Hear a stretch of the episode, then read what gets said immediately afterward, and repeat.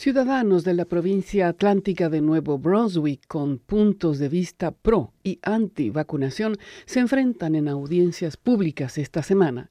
El gobierno provincial espera aprobar lo que podría convertirse en la ley de inmunización más estricta de Canadá.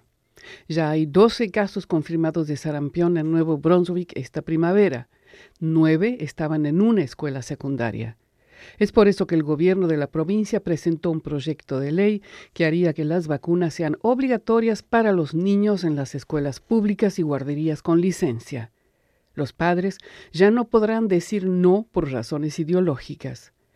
Esta semana es la oportunidad del público para decirle a los políticos directamente lo que piensan. Hay oposición de personas como la ex quiropráctica Dana Churchill, que perdió su licencia por su posición contra la vacunación. I haven't vaccinated my children. I think vaccination should be left to the individual to look at their individual circumstance and their health. No he vacunado a mis hijos. Creo que la vacunación debe dejarse en manos de la persona para observar las circunstancias individuales y su salud. Por lo tanto, que una política sea obligatoria, creo que es realmente arriesgado. So mandating any policy I think is really risky. Esos argumentos no han influido en el ministro de Educación provincial, Dominic Cardi, quien apoya firmemente el proyecto de ley.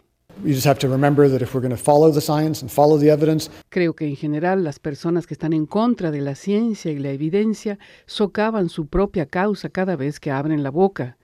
Solo hay que recordar que si vamos a seguir la ciencia, seguir la evidencia, no hay dos lados de este debate, así como no hay dos lados para determinar si la Tierra es plana.